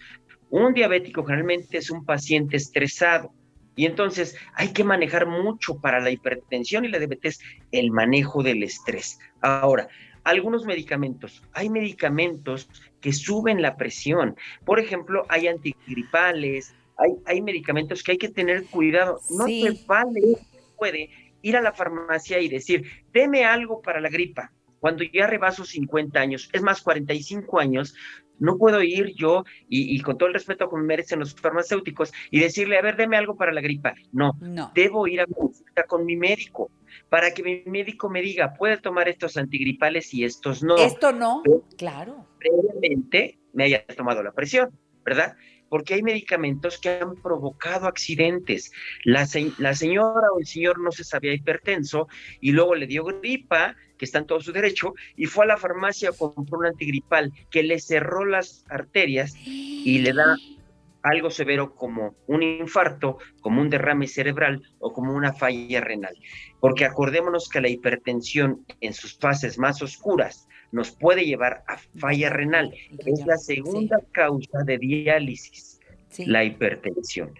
Imagínate, y nos puede llevar también a infartos y nos puede llevar a derrames cerebrales. Entonces, hay mucho que hacer con la hipertensión, pero lo último es preocuparse. Lo primero es ocuparse. ¿Cómo está mi peso? ¿Cómo como en base a mi sistema nervioso? Capítulo 190 de Metabolismo TV. ¿Soy de sistema nervioso excitado o soy de sistema nervioso pasivo. Eso va a hacer que mi estrés mejore.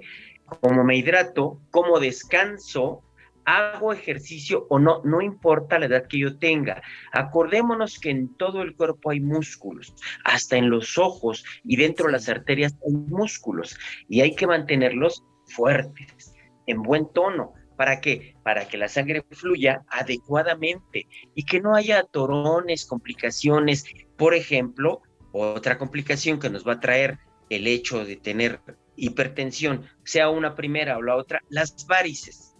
La gente que no hace mucho ejercicio, que tiene sobrepeso y desarrolla varices, va a traer hipertensión también.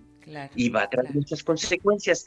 Entonces, ordenando nuestro cuerpo y ordenando nuestro metabolismo, siempre les digo a los pacientes de Natural Slim, no hay enfermedad fuera del cuerpo y no hay enfermedad que no tenga relación con el metabolismo.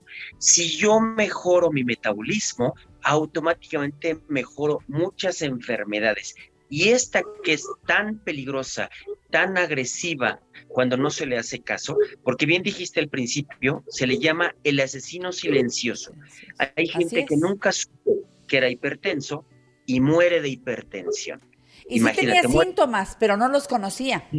No los conocía, ¿verdad? ¿Qué puede ser, ahorita que hiciste los síntomas? Puede ser dolor de cabeza, puede ser fatiga excesiva. Esa gente que se siente muy fatigada de repente dice, ¿por qué siento tanta fatiga? Hay que irse a tomar la presión. Y por cierto, que no se me olvide, cifras normales de la presión arterial.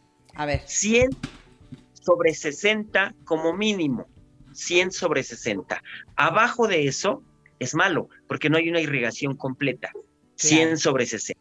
Máximo 135 sobre 85. Arriba de eso es malo, porque está presionando demasiado a mis arterias. Pero estas cifras son tomando o no medicamento, ¿eh? Es para toda la gente. No se vale que por ahí he oído que dicen, es que soy hipertenso, doctor, por eso yo ando en 150, 80. No, no, no, no, por favor, no. Eso no es correcto. Usted es hipertenso y debe andar en 135, 85 o menos con las tomas de su medicamento. Porque la diferencia es ser hipertenso nada más o ser hipertenso controlado no por tomarse la misma pastilla desde hace años, porque hay que estar en contacto con el médico que va haciendo ajustes a lo largo de la vida de ese paciente, que va seguramente a seguir siendo hipertenso, pero con control, y ese control solo lo puede llevar el médico. Exactamente, eso es muy importante y fundamental, la asistencia con el médico. Acordémonos, a partir de los 20 años, por lo menos la toma de presión una vez al año, a partir de los 35, dos veces al año y con síntomas cada mes. Cada Eso es. Si y hipertenso, anotarlo. Tres veces por semana si ya soy hipertenso, a diferente hora y llevar mi bitácora. Y cualquier médico entenderá eso, la fecha, la hora, qué presión tuve y alguna observación. Me estresé, me espanté, no dormí bien, no tomé mi medicamento. Daremos una gran ayuda a nuestro cuerpo y a nuestros médicos. Interesantísimo, como siempre tratado el tema con la experiencia del doctor Mario Aquiles, a quien tanto queremos. Gracias, Mario. Hasta la próxima. Y gracias a Natural Slim por estar con nosotros en La Mujer Actual. Regreso para platicar con una mujer muy interesante. Por favor, escúchenla. Su historia de vida es muy interesante. ¿Cuándo descubre que es medium psíquica? ¿Pero qué pasó en su vida? Zulema Arroyo Forley. Conéctate y opina. Facebook, Janet Arceo y La Mujer Actual, figura pública. Twitter, arroba La Mujer Actual. Instagram, Janet Arceo y La Mujer Actual. La vida, la vida, la vida. Hay que aprenderla a caminar. Sin miedo, sin freno y sin prisa. Siempre con algo para dar. Despierta con una sonrisa. Y ponte un rato a bailar. Que si le pones amor a la vida. Hoy recibo en el programa a La Mujer Actual por primera vez y espero que sea la primera de muchas ocasiones que tengamos el privilegio de platicar con una mujer tan interesante. Hoy quiero que abran su mente, pero sobre todo que abran su corazón, para ver quienes están siguiéndome por Facebook Live, conocer a una mujer hermosa de pies a cabeza. Vamos a poder entrar a su corazón, vamos a poder entrar a su mente, porque ella es medium psíquica. Cuando diga su nombre, muchos de ustedes me dirán, claro, la conozco, la vi en un programa tal, en CNN, o la vi en un programa internacional, o la vi en un programa aquí en México, y hoy tengo la posibilidad de platicar con ella en el programa La Mujer Actual. Bienvenida a este concepto que tiene que ver con seres humanos que siempre buscamos respuestas, que nos hacemos muchas preguntas. Zulema Arroyo Farley. Gracias, Zulema, por estar en La Mujer Actual el día de hoy. ¿Cómo estás? Estoy muy bien, Janet. Feliz realmente de poder estar contigo y tener este privilegio de poder conectar con tus seguidores y tus audientes. Pues mira, para mí llegar a esta mujer a la que desde siempre he sentido una especial atracción, porque miren ustedes, tal vez ustedes escucharon que les presentaron en ese show a una medium psíquica, que no es lo mismo que a una vidente.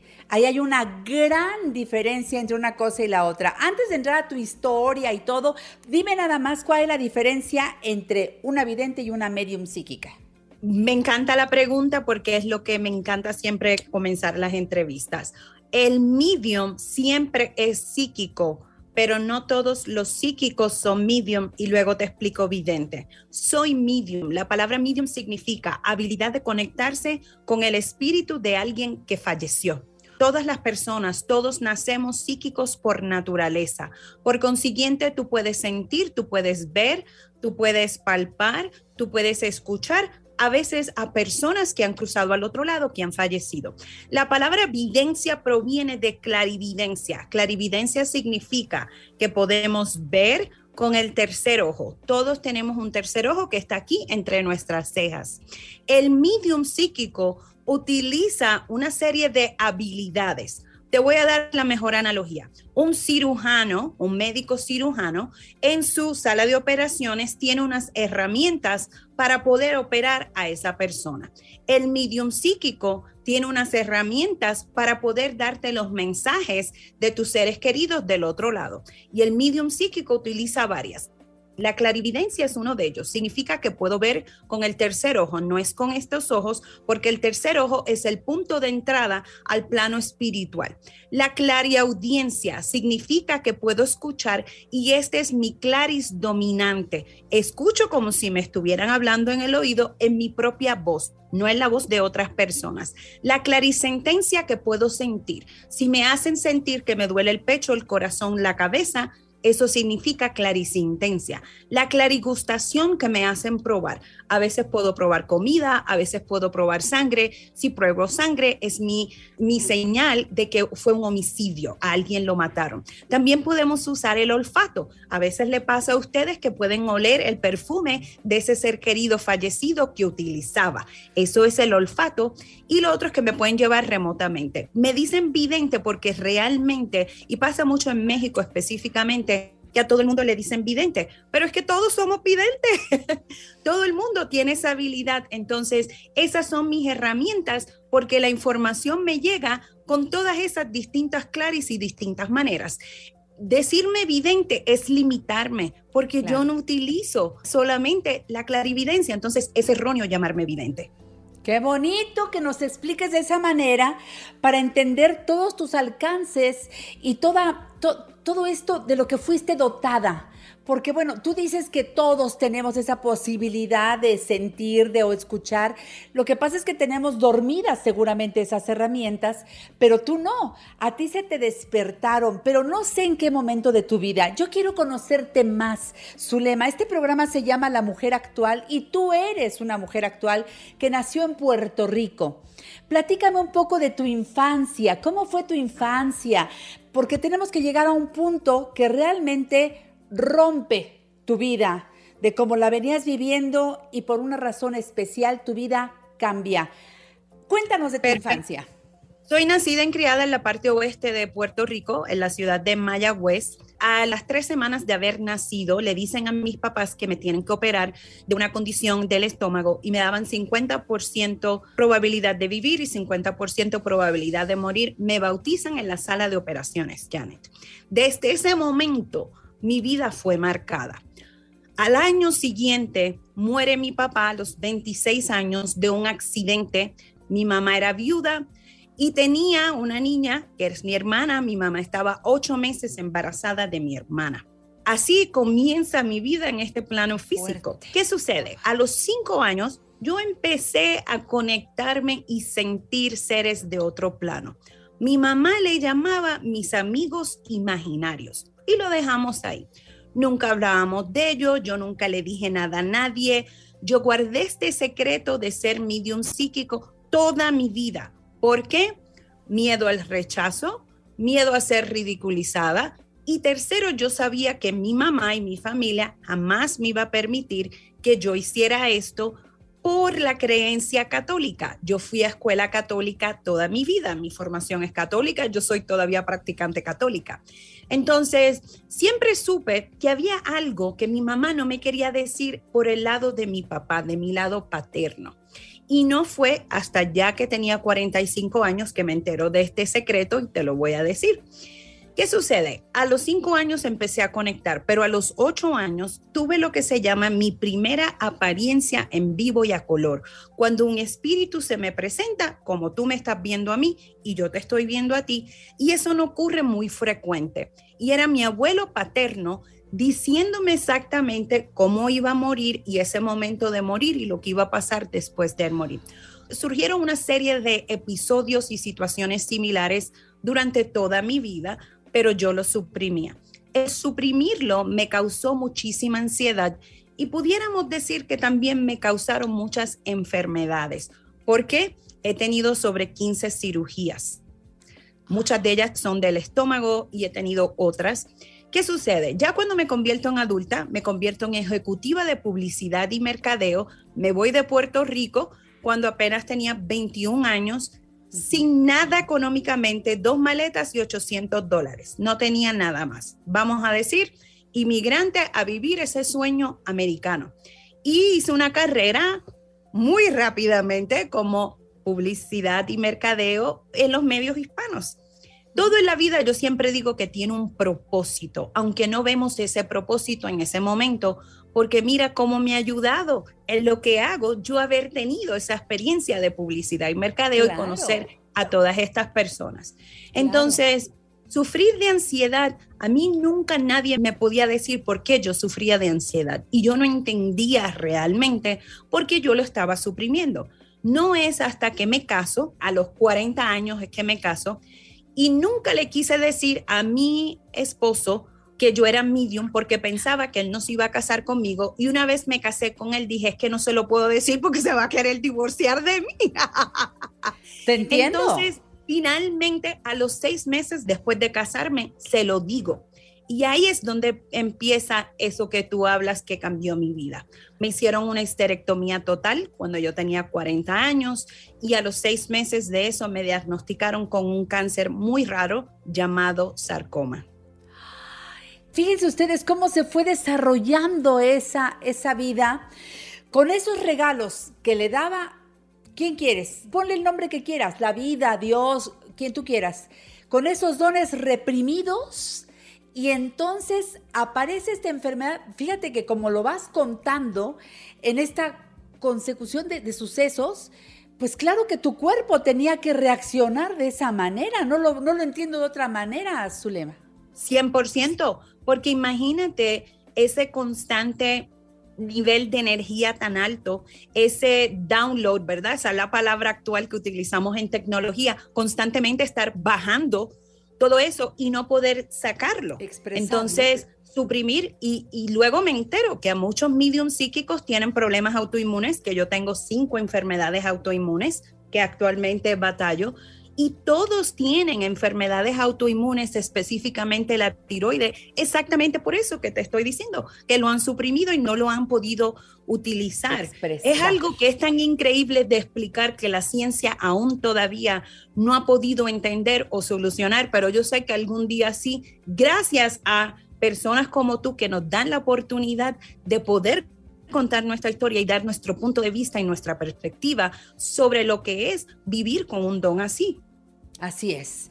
Eh, yo eh, quiero pedirte, Zulema, que me permitas hacer una pausa y regresar para que nos sigas platicando. Por eso les dije que escucháramos con atención. Si no abrimos nuestra mente y nuestro corazón, es muy difícil porque muchas personas somos escépticas y tú lo entenderás. Es natural. 100%. Y de eso vamos a platicar al regreso del corte comercial con Zulema, porque aquí Tú puedes creer o no creer, pero necesito que escuches lo que sigue en la historia de, de Zulema Arroyo Forley, que está aquí en La Mujer Actual y para mí es un privilegio su presencia, su forma de expresar este don que tiene como medium psíquica. Quédate con nosotros, volvemos con ella. Sintonízanos todos los días en punto de las 10 de la mañana, hora del centro, a través de la tercera cadena nacional de Grupo Fórmula 1470 de AM y por www.radioformula.mx.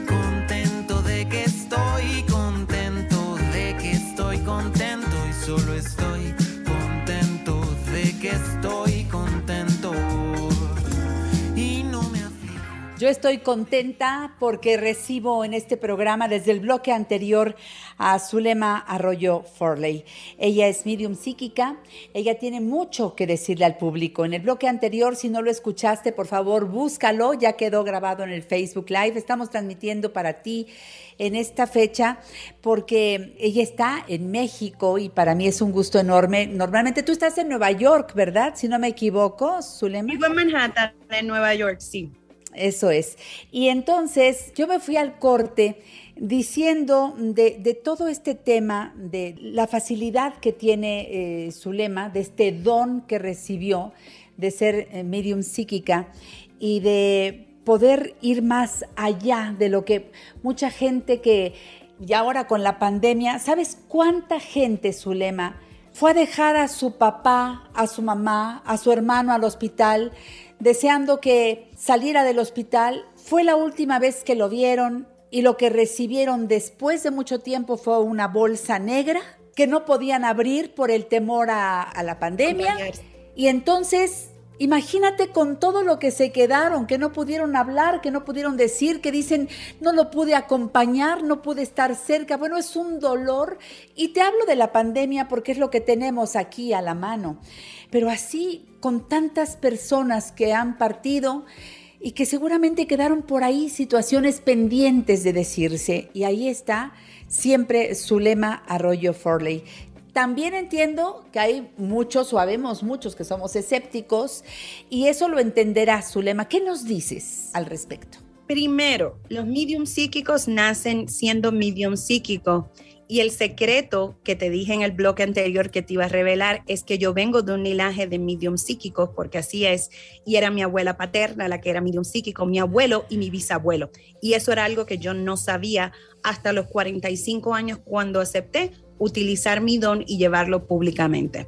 Sobre eh, la pandemia, la cantidad de personas que ha fallecido es en números exorbitantes como nunca hemos visto en nuestra vida. Te diría que el 50% de las lecturas que he realizado en el último año hay personas que han muerto de COVID y tal como tú dices, los familiares quieren saber qué fue realmente lo que pasó, si recibieron o esa persona recibió el tratamiento o el cuidado médico correcto o no. En ocasiones sí, en ocasiones no. He visto que hasta los medicamentos que le dieron fue peor o haberlo intubado fue peor o que fue muy tarde ya cuando llegó al hospital. Ayer tuve dos familias de cuatro personas cada una, viajaron desde Sinaloa y ambas tuvieron personas que murieron de esta manera, incluyendo una mujer, su esposo. Entonces, es una cosa increíble porque le puedo traer clausura, validación, entendimiento, contestación a preguntas que han tenido. Sobre el escepticismo, mira, yo no estoy aquí para convencer a nadie. Mi trabajo como medium no es convencer a nadie. Mi trabajo es ser quien yo soy, con honestidad, con la credibilidad. Y tus seres queridos fallecidos, los espíritus, se encargan de eso. A mí no me preocupa si alguien cree o no cree, porque el momento que estás frente a mí para una lectura y yo empiezo a decirte cosas que no hay manera que yo las pueda saber específicamente si es alguien como tú que es conocido. Esto no son cosas que tú puedes encontrar en Google, son cosas que a lo mejor tú has estado pensando y ni se las has dicho a nadie o se las ha dicho a tu esposo y nadie, nadie más. Entonces, no me preocupa. Entiendo también que existe el escepticismo. ¿Por qué? Porque lamentablemente se le ha dado paso a personas a hacer trabajos o cosas que no son realmente medium psíquico. Y la gente, porque me han llegado muchísimo, existen muchos charlatanes, existen muchas personas que no son serias, pero tal como tú dijiste, si has repetido en esta entrevista, yo siempre les digo a mis clientes, mantén la mente y el corazón abierto para recibir los mensajes que necesitas escuchar, no los que quieres escuchar, porque hay una gran diferencia. Entonces, aunque es algo que tú no conoces, antes de tomar juicio, pasar juicio, lee, investiga, ve a mediums leyendo. Acabo de presentarme en el programa hoy. Habían 10 personas que son participantes de una competencia de baile. No tengo idea de los nombres de esas personas, ni me los pregunte porque yo no retengo. Lo que sucedió en ese momento, todo el mundo quedó en shock. Yo digo cosas específicas. Julio murió en accidente de tránsito de esta manera. ¿Cómo yo puedo saber eso si eso no es nadie que nadie realmente sabe y que no está en los medios? Entonces, no me preocupa, yo he vivido mi vida muy tranquila. Además, para serte honesta, la frustración más grande que tienen mis seguidores y mis clientes es que no pueden tener una lectura conmigo inmediatamente.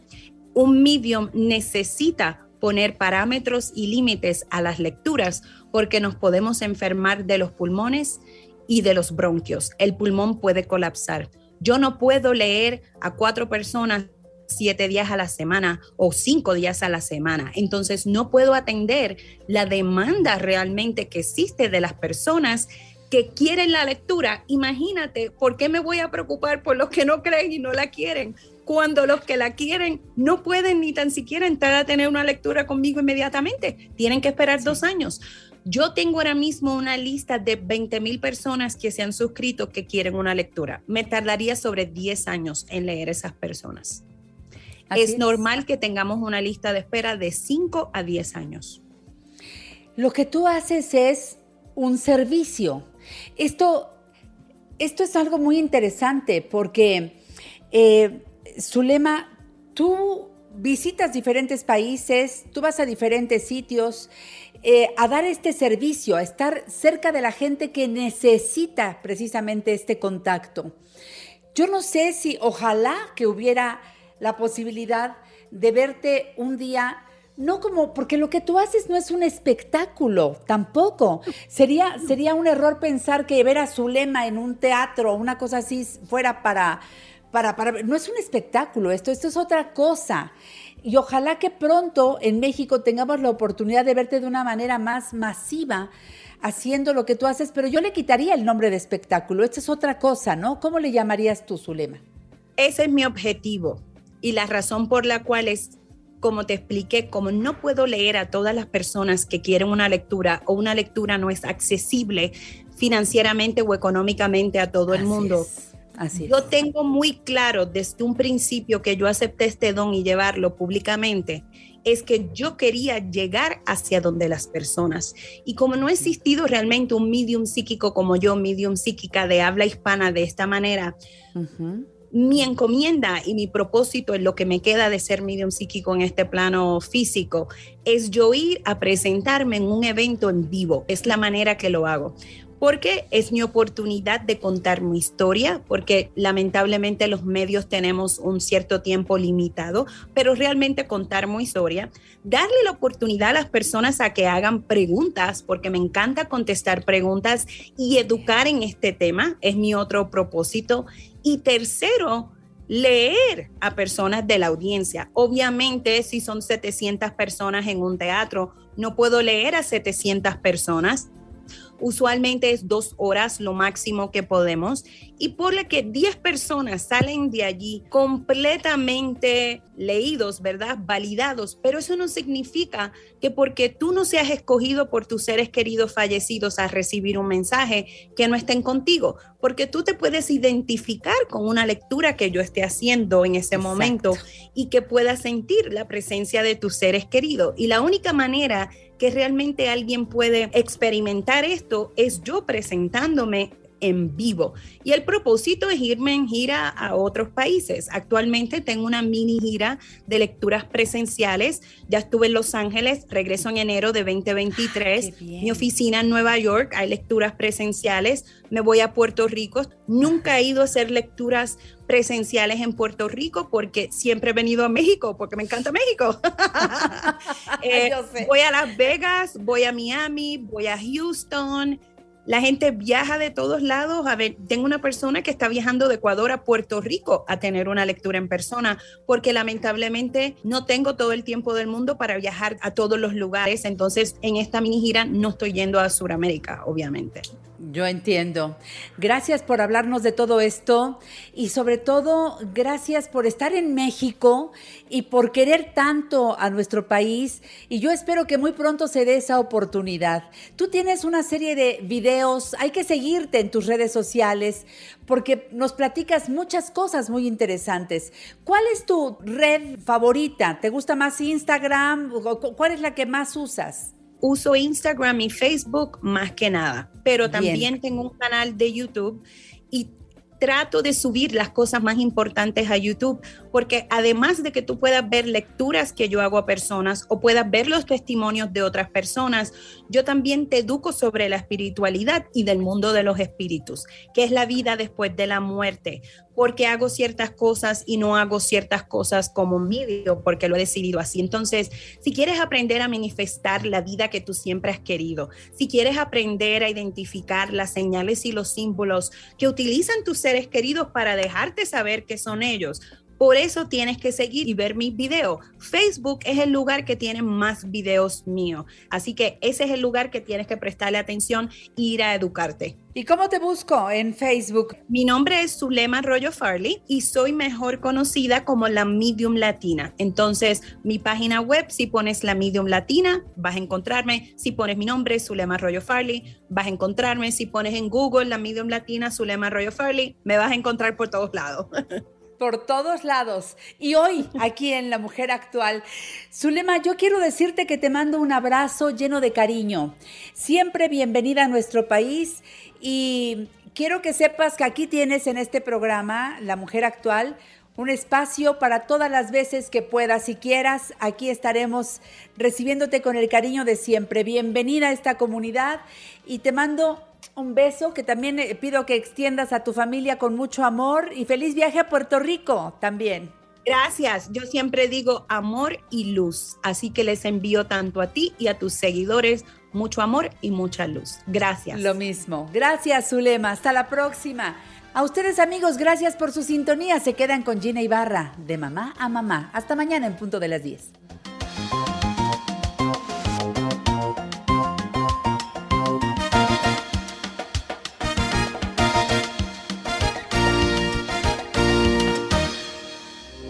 Esta fue una producción de Grupo Fórmula. Encuentra más contenido como este en radioformula.mx.